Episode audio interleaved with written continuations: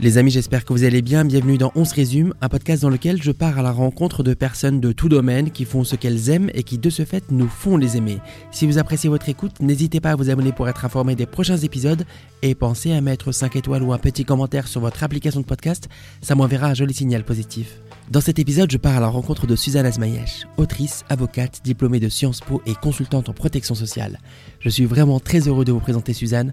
C'est une personne dont j'apprécie la plume, le talent, l'humanisme et la légèreté. Son nouveau roman intitulé L'interrogatoire, publié aux éditions Léo Cher, est brillant. La presse est unanime à son sujet. Le texte aborde des thèmes forts avec précision, finesse, émotion et poésie. Avec Suzanne, on a évidemment beaucoup discuté de littérature, mais aussi d'identité, d'héritage culturel, de l'Iran du passé et d'aujourd'hui, de croyances, de paix, d'amour aussi, ou encore du bienfait d'être sans cesse en questionnement.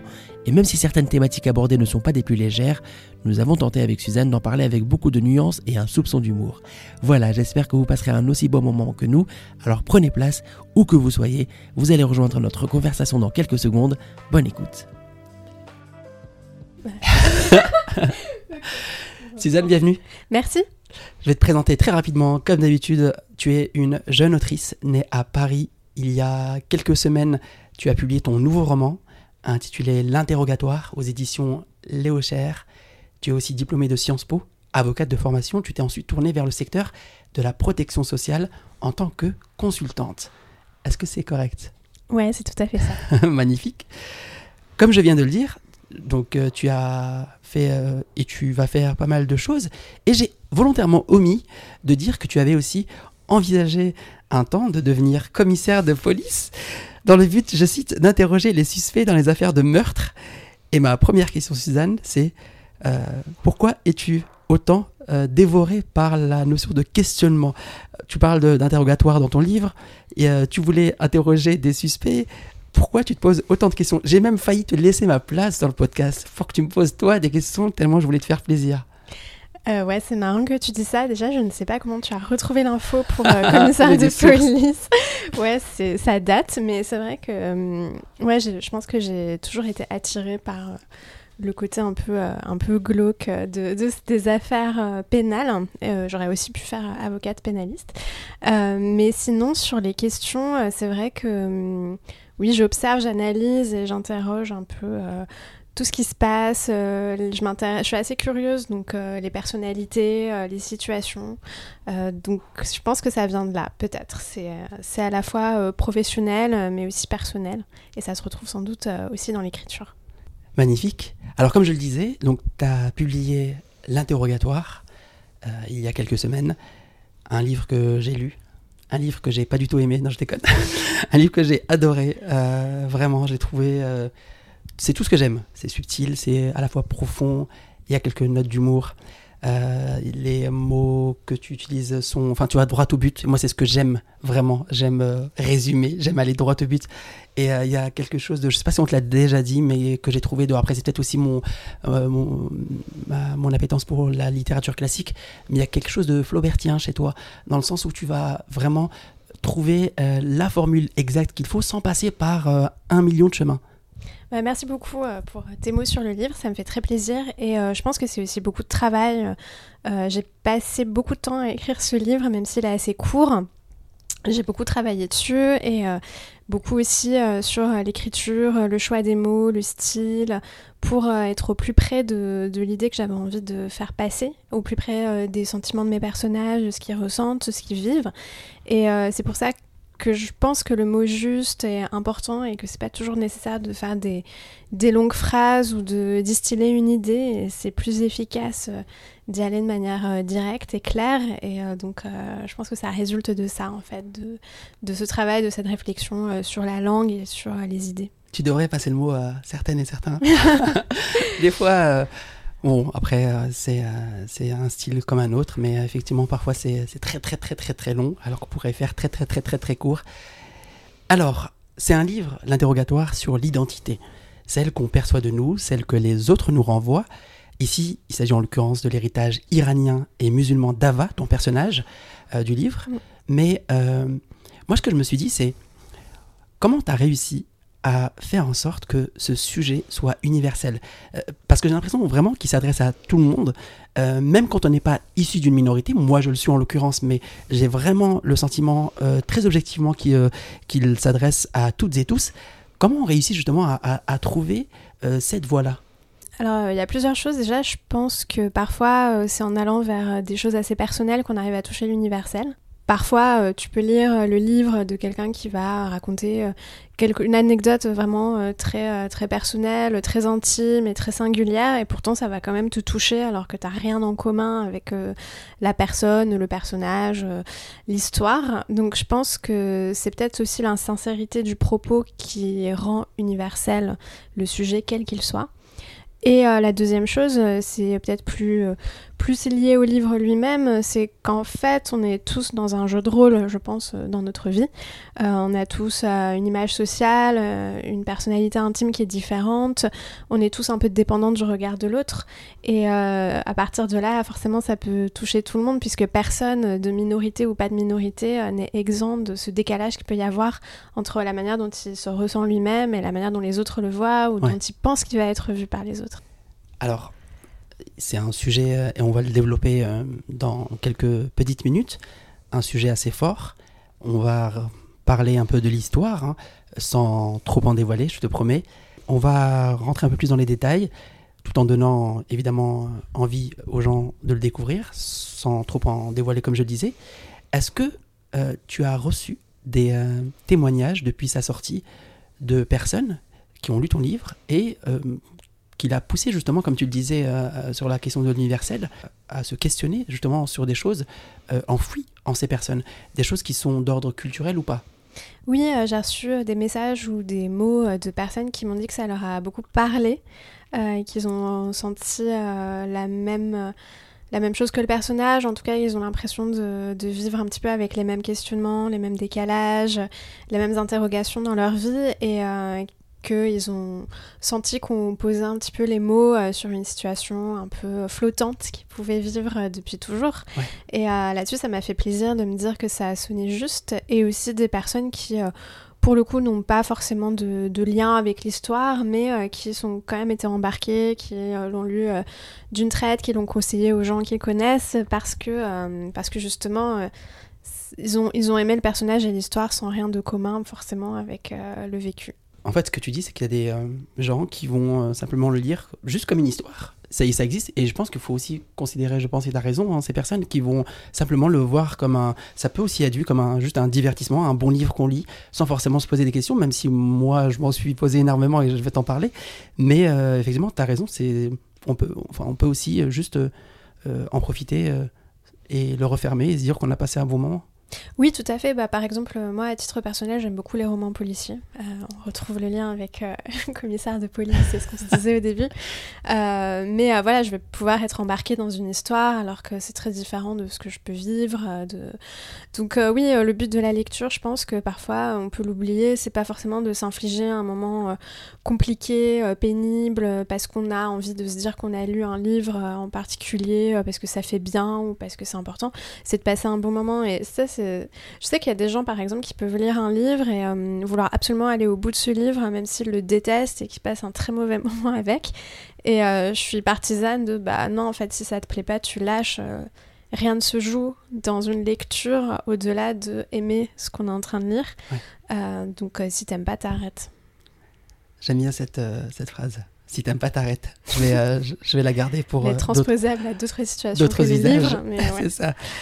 Alors, euh, avant de continuer sur le livre, et toujours dans la, thématique de l'identité, parce que je voulais vraiment, euh, et, vraiment je tiens à le souligner, c'est que c'est euh, une thématique assez forte, et je voulais qu'on en parle avant de rentrer plus en détail dans le livre.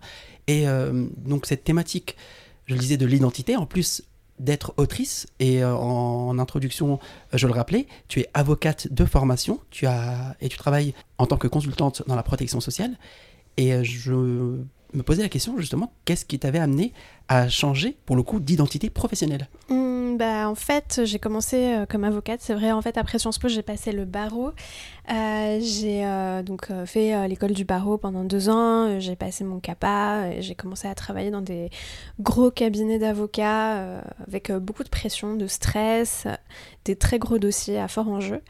Et en fait, je me reconnaissais pas dans ce mode de vie-là où tu travailles de 8h à minuit le week-end avec un associé exigeant et angoissé qui euh, te fait des remarques pour des notes de bas de page mal positionnées et euh, au final, euh, je n'arrivais pas à vivre cet enfermement au bureau, ce stress permanent. J'avais pas la vocation de faire une grande carrière d'avocat d'affaires très ambitieux et non, tout simplement, j'avais envie d'avoir plus de temps et d'avoir plus de sens aussi dans ce que je faisais. Parce qu'en tant qu'avocat d'affaires, finalement, tu défends pas toujours voilà, des, des dossiers hyper euh, profond ou passionnant, c'est beaucoup des, enjeux financiers aussi qui sont derrière.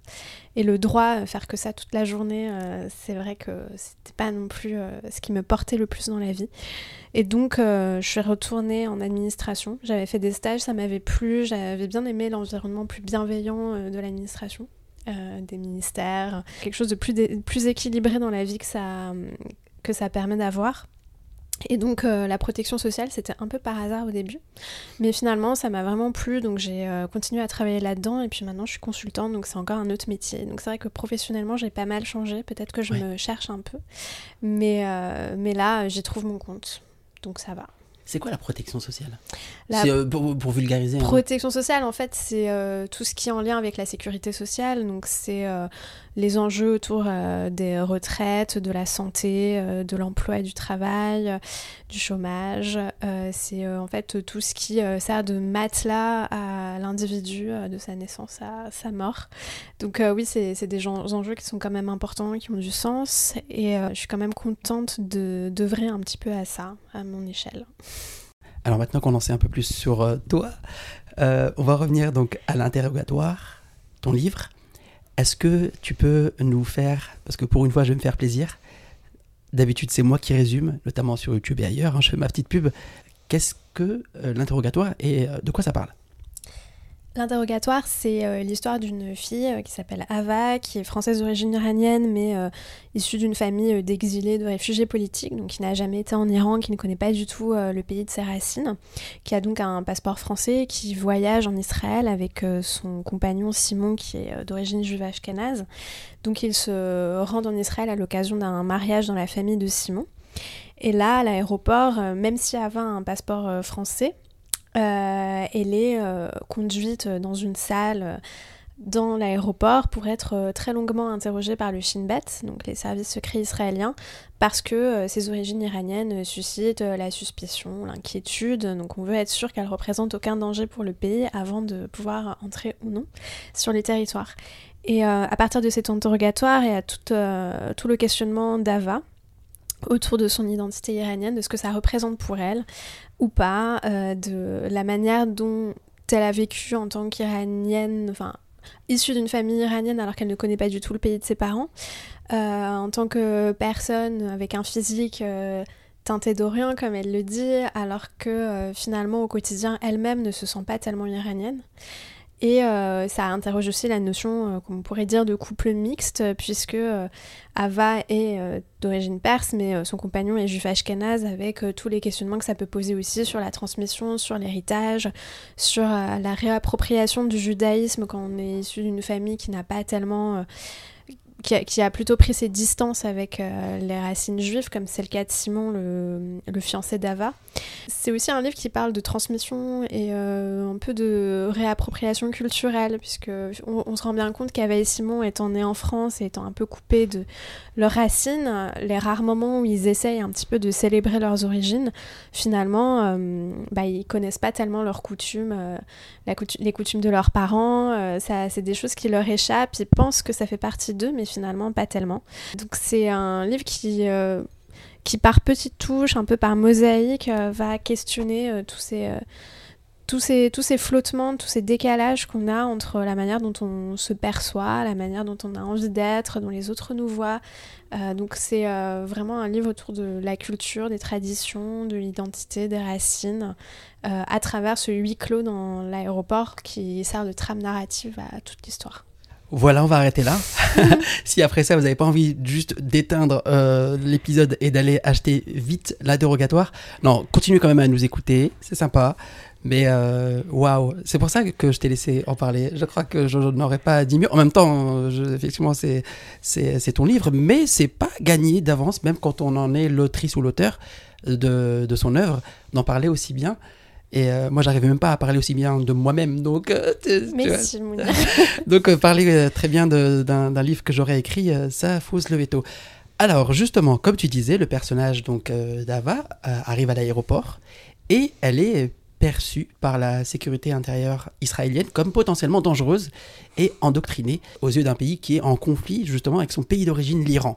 Et euh, pour avoir son visa d'entrée, et comme tu le disais, donc elle est sommée à l'aéroport de Tel Aviv de répondre à un certain nombre de questions. Et c'est ça donc l'interrogatoire. Beaucoup de questions. Et quand on lui demande, notamment une des questions, on lui demande si ses parents et elle-même sont musulmans, elle répond qu'ils sont soufis. Euh, plus que musulman, et parle de l'ouverture et de la poésie que lui évoque le soufisme, en citant notamment euh, Hafez ou encore euh, Omar Khayyam, euh, qui au passage est un poète que j'adore. Est-ce que justement ça ne serait pas ça la réponse, la réponse vraiment à toutes les questions sur l'identité Simplement une affaire, pour moi, hein, de tableau personnel et intime, riche des couleurs qu'on décide seul et uniquement seul, et j'insiste, d'y apposer. C'est complètement ça. Euh, à titre euh, personnel, je pense que l'identité, c'est effectivement euh, les colorations qu'on veut se donner à soi-même par rapport à ce qu'on aime, ce vers quoi on a envie de se tourner aussi. Et ça peut fluctuer, c'est-à-dire qu'on peut avoir une identité à un moment donné et puis cinq ans plus tard être très différent de la personne qu'on a été. Et donc finalement euh, retravailler son identité par rapport aux choses qui nous ont nourris et qui nous ont fait évoluer pendant ce laps de temps. Et euh, il y a aussi le personnage de Darius qui est l'oncle d'Ava qui est aussi partisan du fait que l'identité c'est une création perpétuelle de soi-même et euh, que c'est complètement libre et, et, mouvant. Mais là où justement il y a une tension, c'est que dans cet aéroport, la personne qui l'interroge attend d'Ava des réponses très binaires, très carrées. Il a envie de la faire entrer dans les cases de son formulaire et il ne supporte pas les, suspensions, les flottements et les incertitudes d'Ava. Il prend ses hésitations euh, pour des sortes euh, de... Euh, enfin, il a l'impression qu'elle se joue de lui quand elle ne sait pas, quand elle hésite, quand elle n'a pas toujours la, bonne réponse. Parce que pour lui, finalement, l'identité, c'est des choses très carrées, très précises. On est musulman ou on ne l'est pas. On est ci ou on est ça. Et, et c'est là, je pense que, voilà, que Kava ressent une forme de violence. C'est qu'elle a l'impression que sa réalité à elle est infiniment plus complexe et plus contradictoire que euh, les questions euh, très, euh, très minimales et très carrées que l'interrogateur lui pose. C'est sûr notamment sur l'islam. Il n'est pas du tout dans, dans, la, nuance. Ouais. Et, et, effectivement, il y a un soupçon pour lui de provocation de la part d'Ava. C'est c'est assez assez flagrant. Oui, c'est exactement ça. Euh, le terme que je cherchais tout à l'heure, c'était bien celui de provocation, notamment quand. N'hésite pas à me recruter si tu veux écrire un livre. Je sais, alors évidemment, je ne pourrais te souffler que ça. Euh, je crois que je pourrais pas t'aider à autre chose, mais euh, si tu veux un petit mot comme ça, je suis là. Je suis dispo. T'as mon numéro, n'hésite pas. Je vais, vais pas hésiter.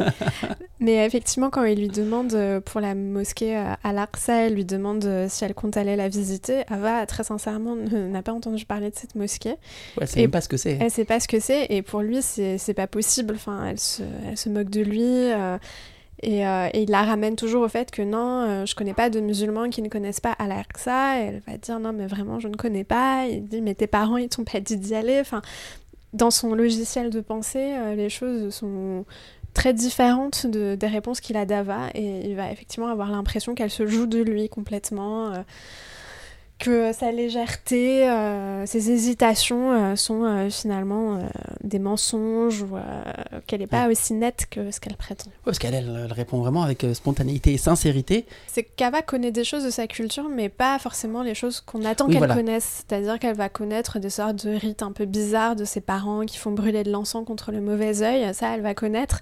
Mais par contre, les piliers de l'islam, elle va pas connaître. Et c'est peut-être qu'on est tous un peu comme ça en tant que bah, personne euh, de deuxième, troisième génération d'immigration. Peut-être que finalement, euh, l'héritage qu'on a reçu, c'est des trucs un peu, un peu bizarres, euh, des sortes de magma de, choses. On va pas forcément connaître les essentiels, mais on va connaître des accessoires. Ouais. Au début de ton livre, Suzanne, mm. il y a une citation qui, qui moi, m'a beaucoup beaucoup, beaucoup, beaucoup déjà plu et euh, aidé à tout de suite capter en fait où tu allais me mener dans cette lecture. Cette citation de Stéphane Zweig, c'est issu de son œuvre Le Monde d'hier et elle dit la phrase suivante Avant 1914, la terre avait appartenu à tous les hommes, chacun allait où il voulait et y demeurait aussi longtemps qu'il lui plaisait. Après, il y a une suite, mais euh, je, vais m'arrêter là, qui est donc, comme je disais, très bien trouvé. Et quand on aborde le roman, on se dit, oui, quelle est euh, de circonstance. Comment tu l'as choisi alors c'est drôle parce que très souvent euh, on me fait la remarque sur cette citation, ça parlait à beaucoup de gens et, qui ont d'ailleurs aussi très bien senti le lien avec le livre. Donc euh, je suis assez contente d'avoir trouvé cette citation. Euh, et euh, c'est vraiment par hasard en fait. J'aime beaucoup Stéphane Zweig et j'ai lu quasiment tout ce qu'il a écrit, je pense. Mais euh, cette citation, je suis tombée dessus un jour euh, sur YouTube, euh, non pas sur YouTube, sur Facebook. Quelqu'un avait, avait publié cette phrase pendant que j'étais en train d'écrire mon roman. Comme quoi les citations Facebook et autres, bah, ça sert parfois. Ça sert. Et en fait, c'est pas du tout pendant une nuit de lecture où j'étais plongée dans le monde d'hier, je me suis dit voilà, c'est ça. Non, je sais pas, je devais être en train de scroller mon écran sur Facebook et quelqu'un a mis cette citation et, et je l'ai lue et je me suis dit mais tiens, en fait, on dirait qu'elle a été écrite pour moi d'où je l'ai enregistré euh, quelque part. Et au moment où je cherchais, euh, voilà, la, citation adéquate ou la phrase pour, euh, pour commencer le roman, j'ai choisi celle-là. Il y avait une autre phrase aussi de Marguerite Yourcenar, issue des Mémoires d'Adrien. Mais en fait, je trouvais que ouais, c'est une belle œuvre. Hein. C'était une phrase sur l'Orient. Et au début, j'avais mis les deux. Et euh, je me suis dit à la fin que peut-être que mettre deux euh, citations, ça affaiblit finalement les deux, alors qu'en en gardant qu'une, on renforce l'impact. Et donc j'ai choisi celle-là, de garder celle-là, et donc j'ai enlevé l'autre. Tu sais que si tu avais mis Ursena je pense que je t'aurais appelé direct, je dit ok c'est bon, je veux une suite, je veux tout, je veux tout, toute la collection euh, d'avance. C'est, c'est, ouais, non, c'est vraiment très très bien choisi. Bah merci.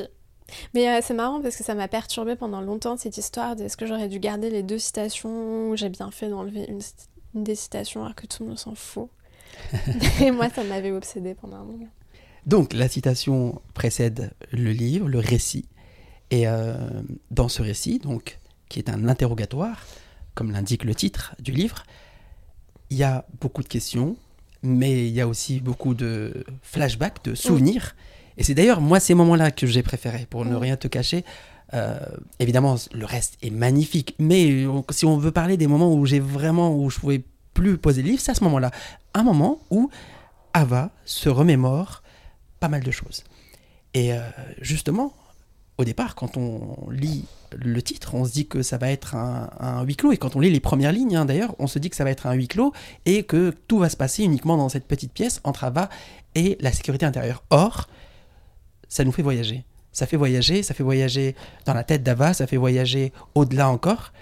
Est-ce que, pour toi, il était important, justement, de euh, permettre ce voyage à tes lectrices et tes lecteurs? Est-ce qu'il est, qu'il était important, finalement, pour, pour, toi, qu'ils en apprennent un peu plus d'une culture euh, qu'elle ou ils ne connaissaient peut-être pas? Ouais, en fait, euh, le but, quand j'ai écrit ce livre, c'était plutôt de enfin c'était plutôt autour des flashbacks, c'est-à-dire de, cette euh, culture iranienne, de, euh, ce sentiment euh, par rapport à des traditions un peu étranges, une vie familiale compliquée. Il y avait tous ces personnages autour qui gravitent, le personnage de la mère, le personnage de l'oncle, l'enfance d'Ava, c'était tout ça dont j'avais envie de parler. Et en revanche, ce qui me manquait, c'était un dispositif narratif pour faire tenir en fait tout ça, parce que juste euh, des successions d'anecdotes, ça aurait été euh, pas possible sur le plan littéraire. Et donc, le dispositif de l'interrogatoire, c'est vraiment à resserrer l'ensemble du roman pour que toutes ces anecdotes puissent être racontées de manière cohérente, quoi. Mais le but à l'origine, oui, c'était d'aborder toutes ces questions, de faire voyager, découvrir une culture par le regard d'une enfant coupée de son pays d'origine et qui apprend et, vit avec euh, le passé de ses parents auquel elle ne peut pas finalement accéder et euh, qui va se construire son propre pays imaginaire par rapport aux phrases qu'elle entend, par rapport à des anecdotes d'un monde qu'elle ne connaîtra jamais, puisque l'Iran de ses parents n'est plus l'Iran d'aujourd'hui. Et euh, elle va être dans une sorte d'abstraction perpétuelle, de création d'un monde qui lui est propre à elle, plus qu'à la réalité d'un pays qui lui échappe.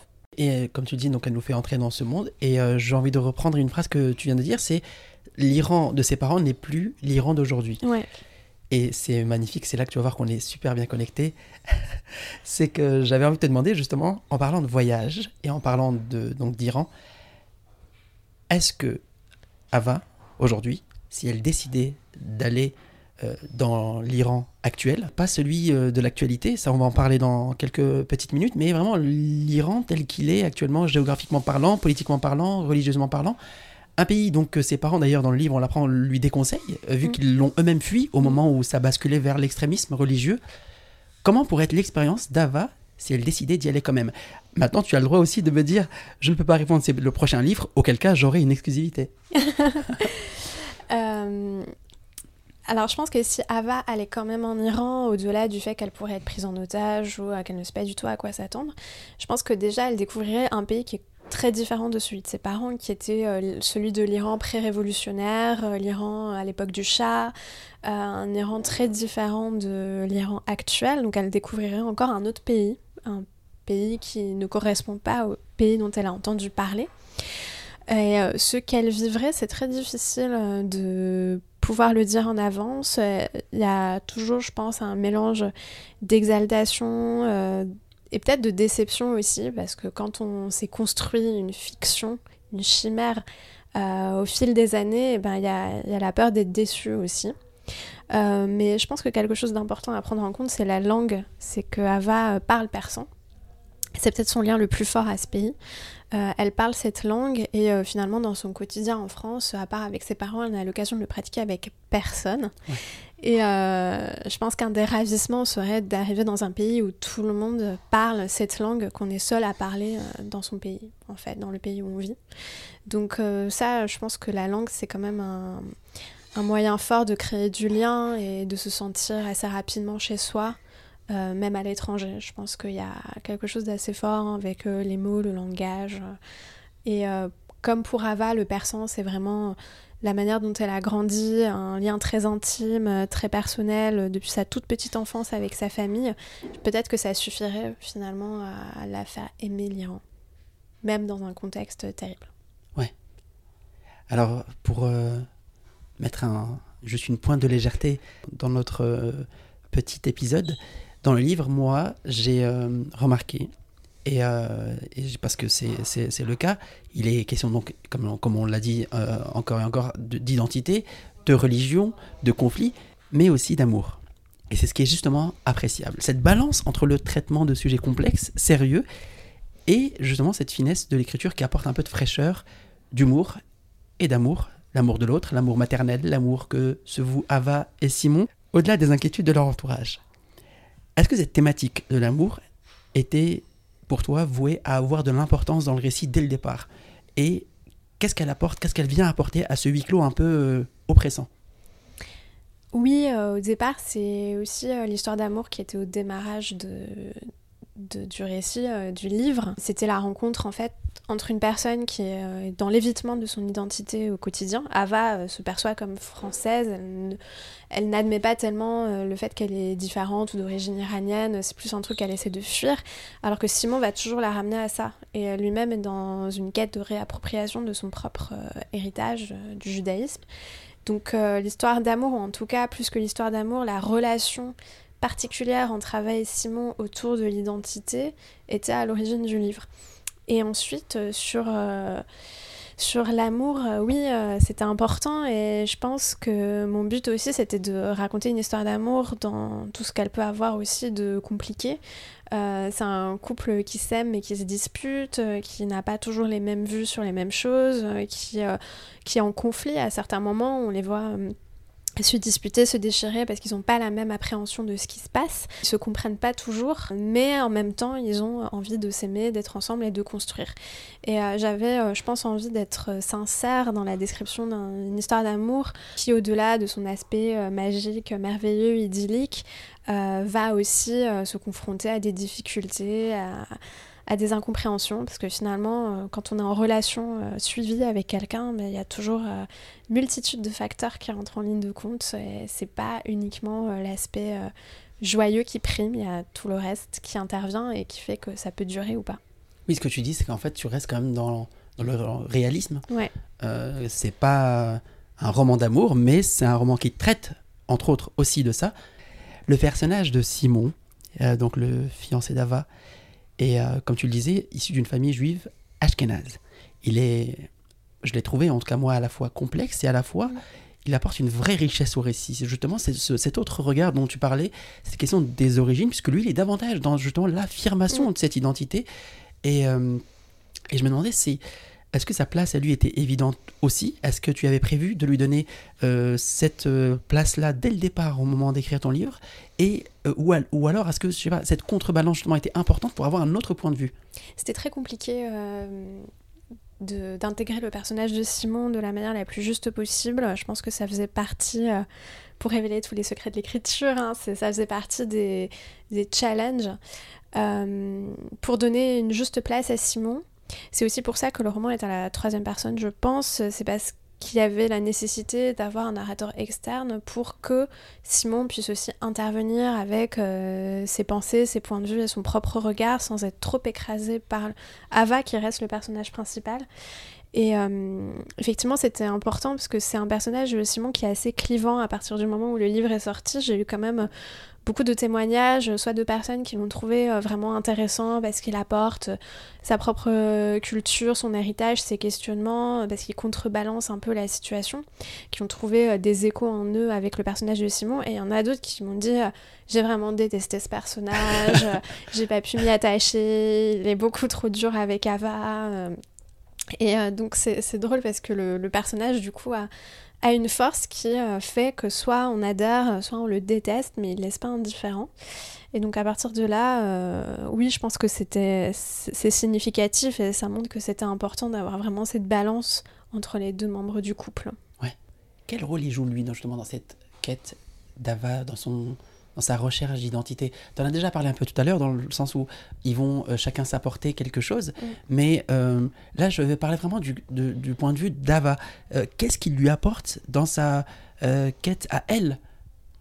Dans sa quête à elle, il la met aussi un petit peu en face de ses, de ses de son propre évitement. C'est un peu comme l'interrogateur du Shinbet qui va lui poser des questions de manière euh, très frontale en lui demandant si elle est musulmane, si elle prie, euh, si euh, ses parents ont vécu ci ou ça.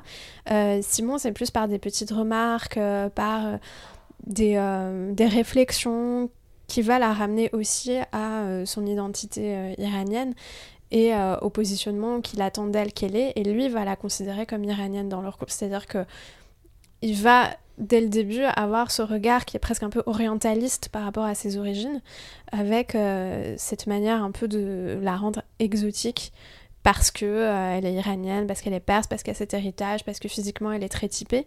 Et euh, il le fait pas de manière mal intentionnée. pour lui, c'est plutôt un atout, une force, quelque chose qui la rend originale et séduisante. Alors que pour Ava, ça va à la fois être valorisant, mais en même temps dérangeant. Euh, parce qu'elle n'a pas tellement envie euh, que ça intervienne dans l'intérêt qu'elle peut susciter pour l'autre.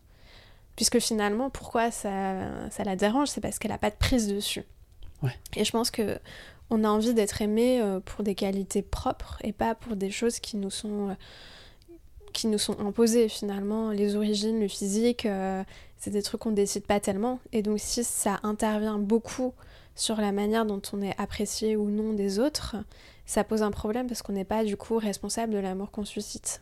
Donc il euh, y a un point de tension un peu là-dessus. C'est intéressant parce que ce que tu dis, c'est que lui-même va la, voilà, la, ramener euh, vers, cette, euh, vers ses origines sans le faire exprès. Ça, ça vient un peu corroborer ce que je disais, c'est qu'on est sans cesse, quand on est issu justement d'une minorité, ramené à, cette identité, à cet héritage. Et ce qui nous fait nous poser des questions. Et est-ce que tu penses que dans la, là, on va, on va juste très rapidement sortir du livre. Mm. Est-ce que tu penses que dans la vie en général, mm. euh, il faut se poser des questions parce que les autres nous en posent, on se s'en pose par rapport au regard des autres aussi souvent. Est-ce qu'il est important de se poser des questions? Est-ce qu'il existe une fin? Est-ce qu'il y a un jour où on, arrête de, s'en poser, on se dit c'est bon? Ou est-ce qu'au contraire c'est inquiétant si on s'en pose plus? Je pense qu'il y a des tempéraments différents. Il y a des personnes qui peut-être euh, s'interrogent plus que d'autres.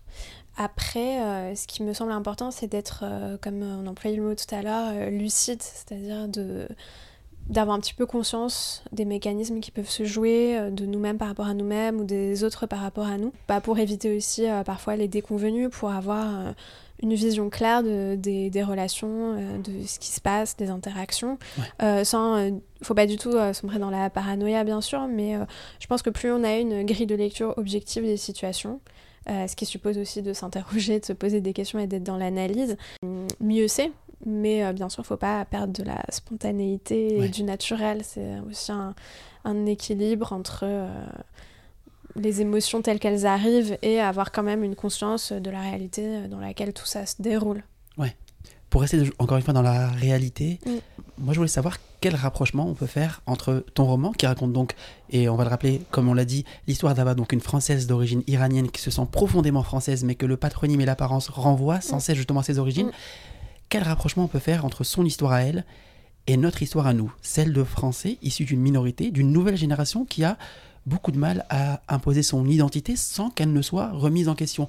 On est euh, toujours euh, presque obligé, euh, pas de se justifier, mais voilà, de, de, rappeler qu'on est français et que, et que on décide ou pas d'épouser l'héritage qu'on a eu de nos parents. Oui, en fait, je pense qu'il y a un problème, c'est pas un problème, mais il y a des mécanismes de projection. Mais moi, j'ai conscience que je peux aussi projeter des, choses sur les gens en fonction de, de leur apparence, de leurs origines, de leur orientation sexuelle. C'est pas forcément, disons, euh, un problème ou une agression. Mais en tout cas, il y a des projections. Et euh, c'est pour ça que, comme tu disais, il faut en avoir conscience. C'est qu'à mon avis, euh, rien n'est établi. C'est-à-dire que c'est pas parce qu'on est d'origine iranienne que ça va complètement biaiser notre rapport aux autres. Et notre identité propre et la manière dont on décide de se construire va bien sûr jouer. Moi, je, suis pas du tout euh, partisane du déterminisme. Je pense qu'on n'est jamais euh, voué à être une victime dans la société ou à ne pas faire la carrière qu'on veut euh, parce qu'on est issu de minorités. Je pense qu'avec le travail, la liberté, le raisonnement, enfin tout, en tant qu'individu, on peut aller là où on veut. Enfin, si on a de la chance et que notre travail paye et que toutes ces considérations externes euh, n'ont pas impacté. Après, euh, il ne faut pas être trop naïf et bien sûr que euh, tout ça va aussi influer sur la manière dont on est perçu, parfois de manière positive, mais un positif qui n'est pas toujours bon, c'est un peu voilà l'orientalisme, l'exotisme, et parfois de manière négative, donc il va falloir un petit peu déjouer des préjugés ou des stéréotypes. Savoir être stratège aussi et faire avec, c'est-à-dire qu'en fonction de la manière dont les autres projettent sur nous, bah, il va falloir avoir l'intelligence euh, d'aller là où on veut en utilisant ce regard à des fins qui peuvent nous avantager. C'est-à-dire que hum, c'est pour ça qu'il faut savoir décoder et euh, s'en servir. Sans tomber dans la manipulation, bien sûr, mais, euh, mais, mais il faut faire avec. Enfin, il faut faire avec. Ok. tu sais quoi, encore une fois, ça fait une merveilleuse transition vers la question d'après. Je voulais te demander si, pour toi, on peut considérer la double culture comme une richesse, comme un avantage. Et j'ai tellement, tellement hâte de ta réponse à cette question. Et je crois que même les auditrices et les auditeurs qui sont soit dans ce cas-là ou pas du tout, euh, ont envie de savoir si euh, nous, en tant que justement nouvelle génération issue d'une minorité, on considère la double culture comme une richesse, comme un avantage Oui, moi je suis totalement persuadée que c'est une richesse, bien sûr.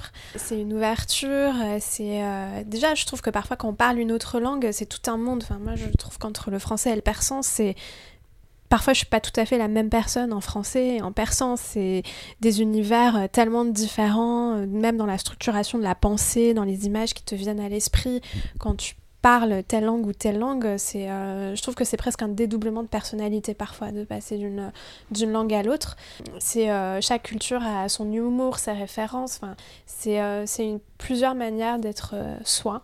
Donc évidemment, c'est vraiment une, une chance. Après, je trouve que parfois on peut sombrer parfois dans notre époque à une sorte d'effet de mode euh, où euh, on va dire que tout ce qui est euh, minorité ou double culture est génial, c'est vraiment exceptionnel, et par contre si on n'a pas ça, finalement on n'a rien. Et du coup, artificiellement, chacun va vouloir se réfugier dans une sorte de communauté un peu, un peu construite, un peu fausse, pour avoir l'impression d'avoir un intérêt. Et ça, je trouve que c'est une grande richesse d'avoir euh, une double culture euh, de manière euh, naturelle et évidente, mais ça ne veut pas dire que quelqu'un qui n'a pas de double culture sera forcément quelqu'un d'ennuyeux et d'inintéressant. c'est pas vrai en fait. Euh, on peut avoir euh, plein de passions, de centres d'intérêt, on peut avoir une double culture et être quelqu'un de nul, d'inintéressant et de, euh, de méchant. et on peut être d'une uniquement d'avoir toute sa famille qui vient du Nord-Pas-de-Calais, être quelqu'un d'hyper ouvert. avec plein de trucs à dire et une, présence très plaisante. Enfin, c'est pas, disons qu'il n'y a pas de hiérarchie non plus entre les deux justement pour rester un peu sur la, deuxième génération et les générations suivantes aussi, hein, qui euh, s'imposent et imposent aussi euh, leur identité euh, française et parfois les deux, donc les françaises et celles d'origine, ou parfois aucune des deux, j'en sais rien. Enfin, encore une fois, je le dis, hein, c'est tout le monde fait comme il veut, ce qu'il veut, dans le respect de la loi. Sinon, commissaire Suzanne viendra vous attraper. Est-ce que tu trouves qu'aujourd'hui, c'est plus facile que ça ne l'était pour nos parents. Et euh, tu as le droit de me dire dans quel sens?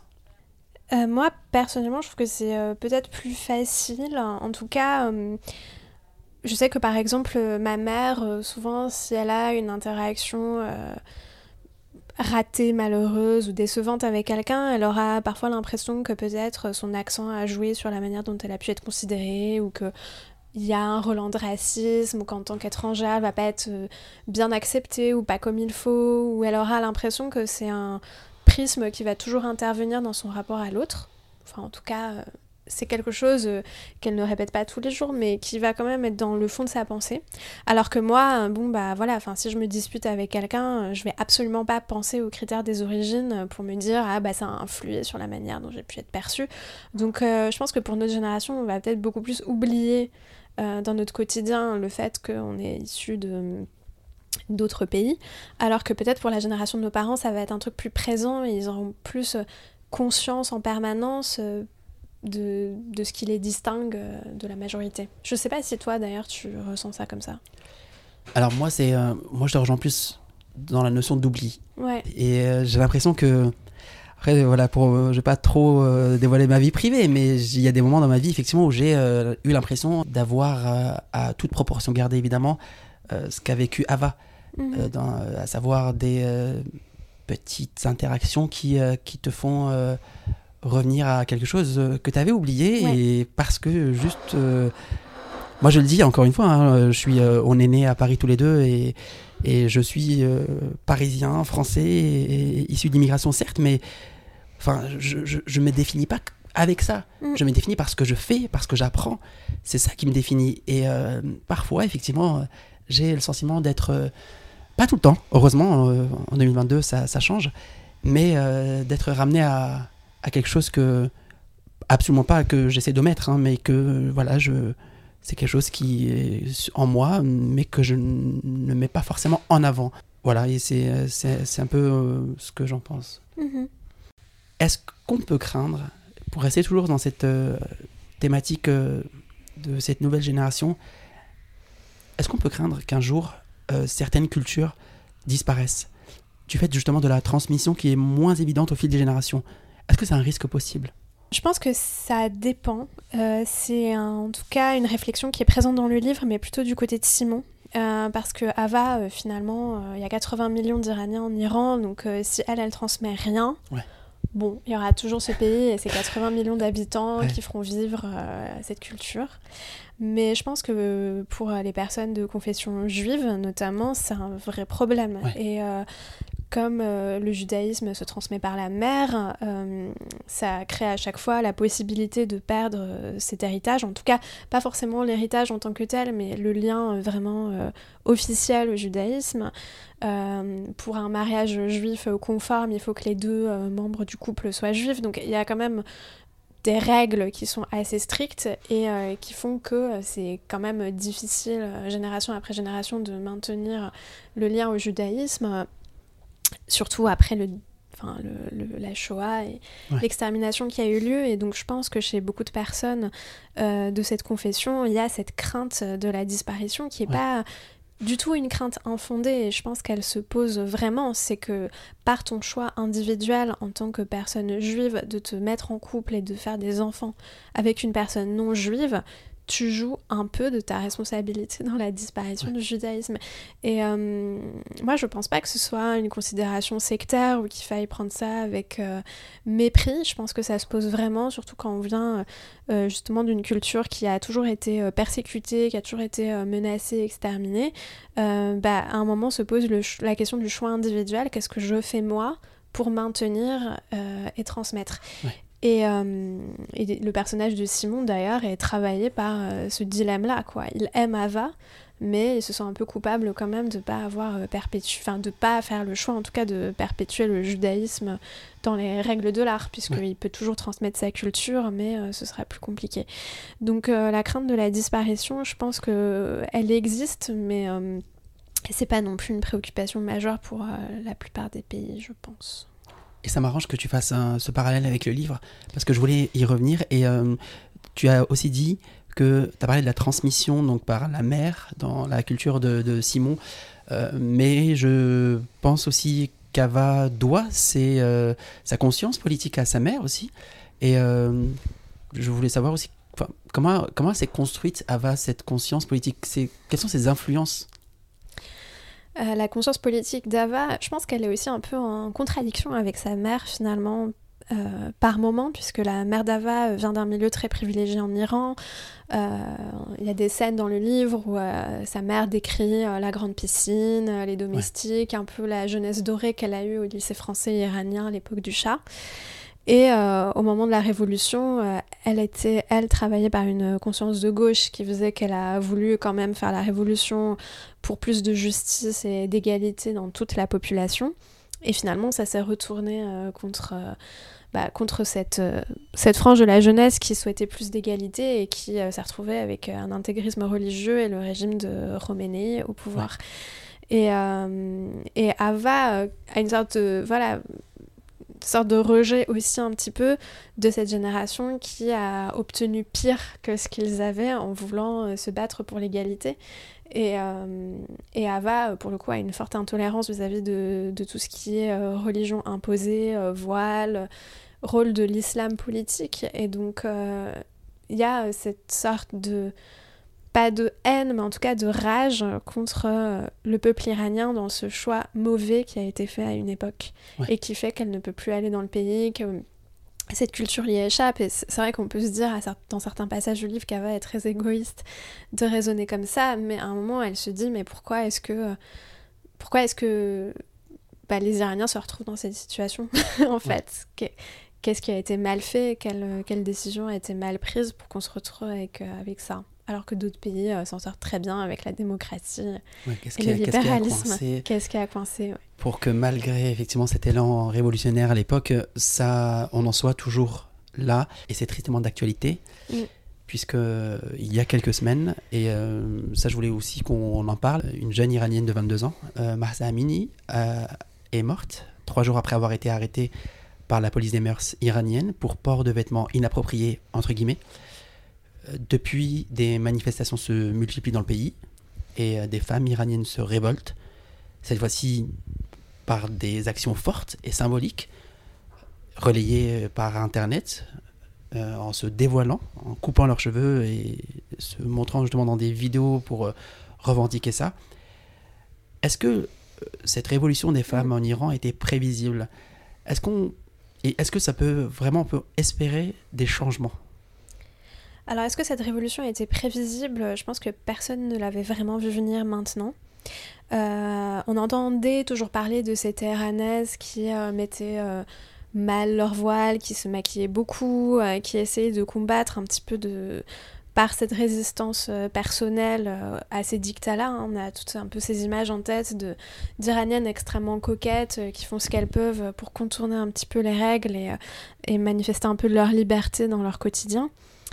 Euh, après euh, qu'un mouvement euh, tel que celui-là surgisse aujourd'hui avec cette ampleur et cette répercussion internationale, je pense que ça a été une très grande surprise pour absolument tout le monde. Et euh, surtout que ce soit un mouvement qui vienne comme ça des femmes d'habitude. C'est vrai qu'il peut y avoir beaucoup de manifestations, mais par rapport au pouvoir d'achat, par rapport au prix de l'énergie, euh, par rapport à la pauvreté dans le pays ou sanctions internationales, mais un mouvement euh, vraiment spécifique des femmes par rapport au voile, je pense que c'est une première et qu'il n'y a jamais eu ça avant, donc c'est assez exceptionnel vraiment exaltant à suivre. après, est-ce que ça va donner quelque chose? Bah, J'ai vraiment très envie de dire que oui et d'être très optimiste. Après, euh, malheureusement, euh, depuis, euh, voilà, moi depuis que j'en ai le souvenir, il y a eu des manifestations, il y avait eu tout le mouvement de la révolution verte, Where is my vote, pour la pour l'élection confisquée. je crois que c'était autour de 2008-2009. Il y a eu beaucoup de mouvements qui ont à chaque fois été opprimés et le régime s'en est finalement toujours sorti par la force et la violence. Et donc, bon, il y a quand même le risque que euh, ça ne donne rien euh, et que euh, la répression reprenne, reprenne ses droits et que le régime s'en sorte un peu comme d'habitude parce qu'il n'y a pas d'opposition politique réelle en Iran et que les possibilités que les citoyens reprennent le pouvoir restent malheureusement limitées, même si effectivement j'ai envie de te dire que oui ça va aboutir et qu'on aura une démocratie euh, dans quelques mois. Mais en tout cas, si ça peut conduire à plus de souplesse pour les femmes, euh, qu'au moins la police des mœurs arrête de persécuter les gens dans la rue, tout est tellement euh, corrompu qu'il n'y a même pas de pureté religieuse derrière tout ça. En fait, c'est juste un moyen d'opprimer les gens et de faire valoir la brutalité et la violence sur un peuple. Ouais. Mm. Ok. Et pour revenir au livre aussi, Qu'est-ce que Ava euh, penserait de tout ça? Euh, Avec cette actualité, avec ce qui se passe, le personnage d'Ava, mm. aujourd'hui, si euh, elle voyait ça, tout à l'heure je demandais qu'est-ce que qu'est-ce qui se passerait si elle allait en Iran. Mm-hmm. Là, ça va encore plus loin. Qu'est-ce qu'il se passerait si elle allait en Iran ou qu'elle voyait ça à la télé de ce mouvement? Quelle serait son, opinion? Je pense que bien sûr, Ava serait complètement du côté des femmes iraniennes et de la liberté. Et euh, le personnage d'Ava, justement, a euh, une sorte de rapport euh, très, très violent par rapport au voile. Et il y a tout ce chapitre aussi qui se déroule à l'ambassade où elle doit mettre un foulard à l'ambassade, où elle passe une heure mais pour elle, c'est euh, une violence extrême, c'est quelque chose qu'elle n'arrive pas à faire de mettre ce foulard-là, euh, parce que pour elle, c'est vraiment euh, l'instrument de l'oppression, de la domination, de l'infériorité des femmes, de leur soumission, et elle a un tel rejet par rapport au voile que, voilà, bien sûr, pour elle, tout ce mouvement prendrait un, un, volet très personnel et, et, très fort de soutien et d'indignation pas sûr que ça l'encouragerait euh, davantage à y aller. En tout cas, on a du mal à l'imaginer. Et euh, d'autant plus qu'on imagine beaucoup, beaucoup, beaucoup Ava tout au long du livre, dans tous ses souvenirs, toute sa vie, sa jeunesse. Et euh, moi, je me suis fait une petite réflexion, et là, on va vraiment revenir à 100% dans le livre. C'est, vu toutes les descriptions, toute la richesse, encore une fois, du texte, est-ce que tu t'es déjà surprise à rêver d'une adaptation théâtrale ou cinématographique de l'histoire d'Ava? Parce que ça, vraiment, ça, ça serait beau à voir, je crois. Euh, bah, c'est gentil. Euh, bien sûr, euh, je ne serais pas du tout contre si, si le livre est adapté. Après, j'ai pas réfléchi plus que ça. Et et je ne l'ai pas écrit dans cette perspective. En tout cas, je ne l'ai pas, pas écrit comme un scénario. Je sais pas si ce serait si facile à adapter vu euh, les flashbacks, l'intériorité du personnage, euh, mais euh, peut-être que ça pourrait donner quelque chose d'intéressant. Je sais que mon éditeur, enfin Léo Char en tout cas, a trouvé que ça pourrait faire une adaptation intéressante, que lui en tout cas il l'a lu comme potentiellement un film réussi. Donc pourquoi pas Enfin apparemment ça, tu n'es pas le premier à émettre l'idée. Et euh, tu verrais quelle actrice incarner Ava? Ah, je sais pas. Euh, bah forcément une actrice euh, qui corresponde à minima aux traits décrits par le personnage, aux traits, pardon, aux traits du personnage. Donc il faudrait quand même que ce soit une actrice à minimum brune, typée. sinon, je pense que y a une partie du, du texte qui ne passerait pas. Cette actrice dans le film à propos d'Eli. ah oui, Golshifteh Farahani.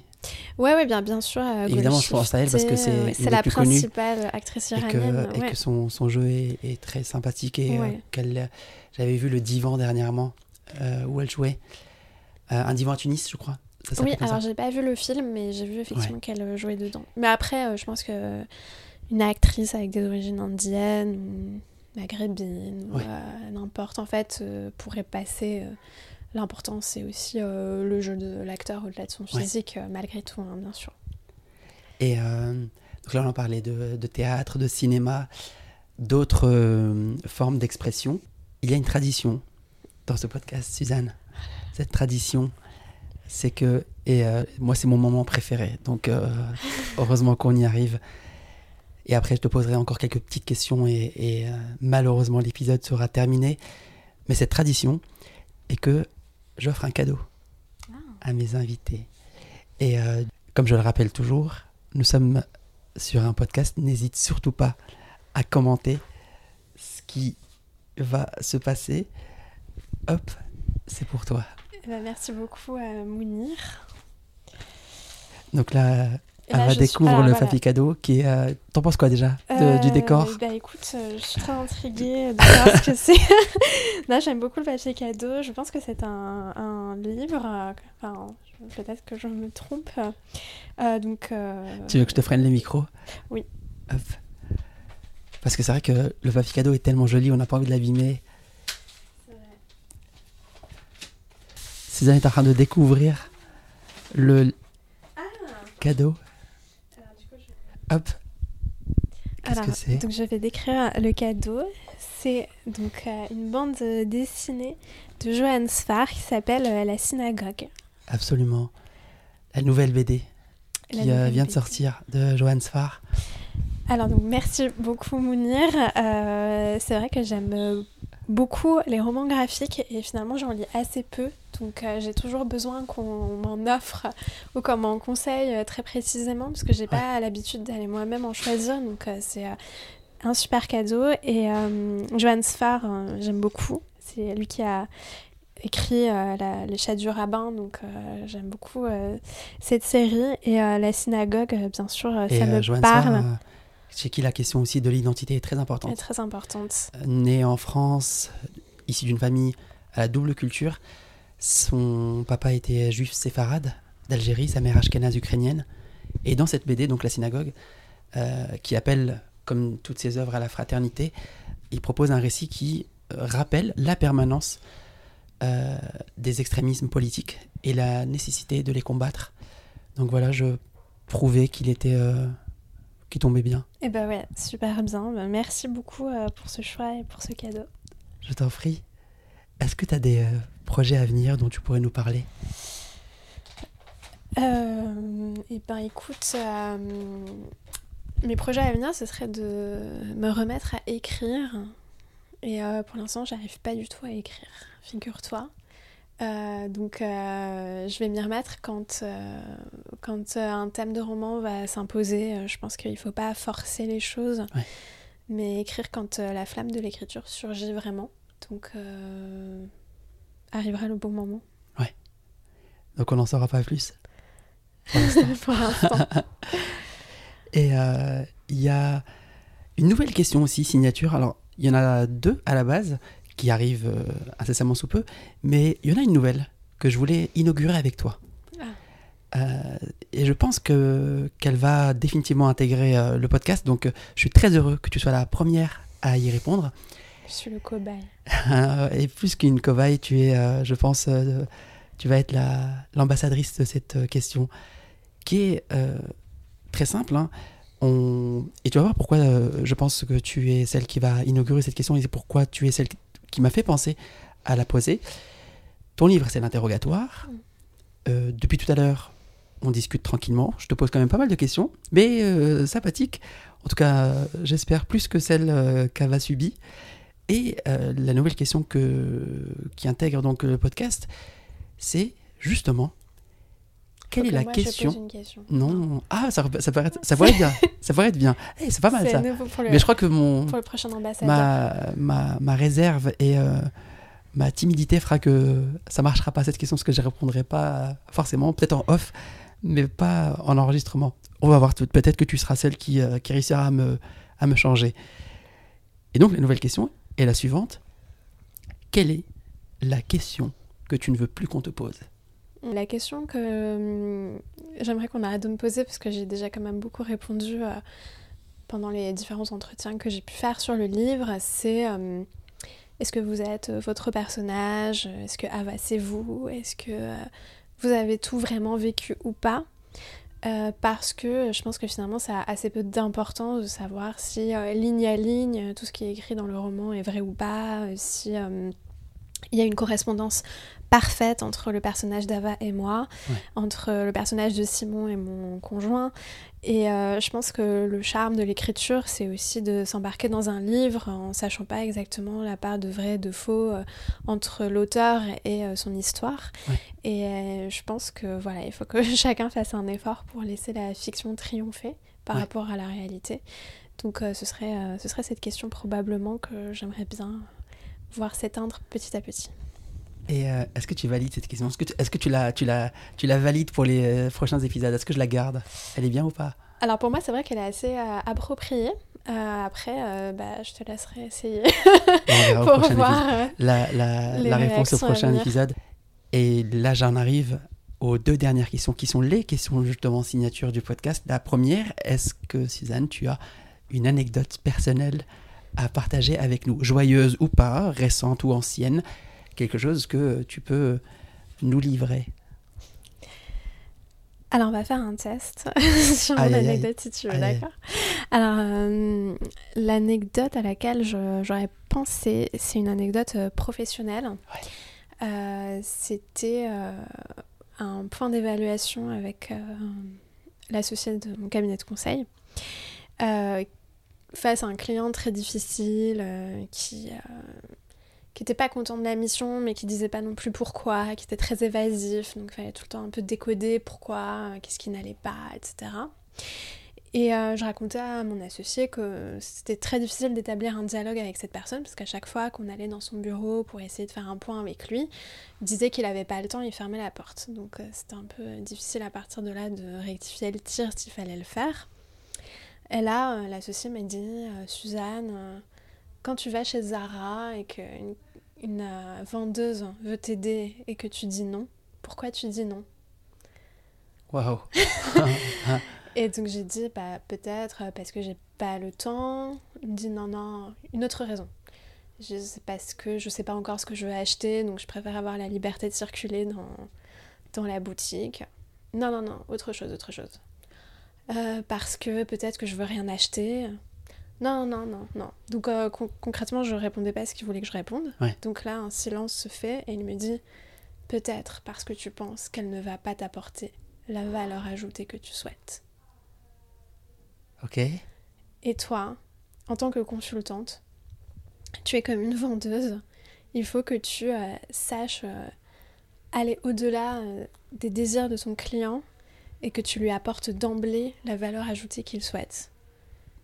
Et il a ressorti euh, cette phrase, enfin en tout cas cette- cet exemple qu'il euh, pensait très inventif à tout le monde, notamment à une de mes collègues.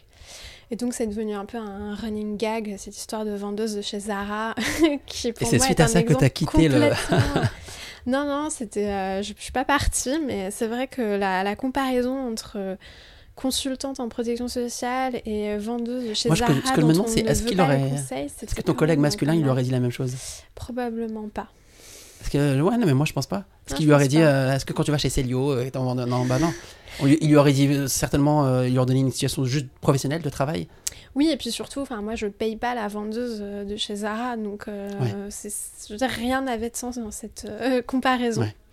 Et, et, voilà, ça, ça restait une petite blague entre nous, entre collègues, donc c'est un petit peu la, l'anecdote un peu absurde qui m'est arrivée il y a pas si longtemps. Ok, et, tu vois, ce qui est fort chez toi, c'est que même dans l'anecdote, tu arrives à, y mettre du sens, une morale, et c'est cool. Et dernière question, quel est ton mot préféré? J'avais envie, euh, par symbole, de, de choisir le mot liberté par rapport à ce qui se passe en Iran, par rapport aux femmes. Ouais. Donc, avait ces premiers mots. Et puis après, j'ai réfléchi, je me suis dit, mais est-ce que c'est vraiment le mot que je préfère, euh, si je dois y mettre un, élan et une affection? Et en fait, euh, le mot un peu étrange euh, qui me parle et que j'aime bien, c'est le mot évanescent ou évanescence. parce que j'aime bien cette idée de, de flottement, d'évaporation, de présence qui se conjugue à l'absence. Et euh, je me rappelle qu'à un moment, j'étais en psychanalyse avec euh, un lacanien. Donc, c'est des psys qui accordent une importance très particulière au langage. Et euh, j'avais utilisé ce mot à un moment pour décrire une personne. C'était un garçon dont j'avais dit qu'il était évanescent. Et il avait répété ce mot. Il avait dit évanescent. Et j'avais répété évanescent. et du coup, ce mot avait résonné dans l'air comme ça.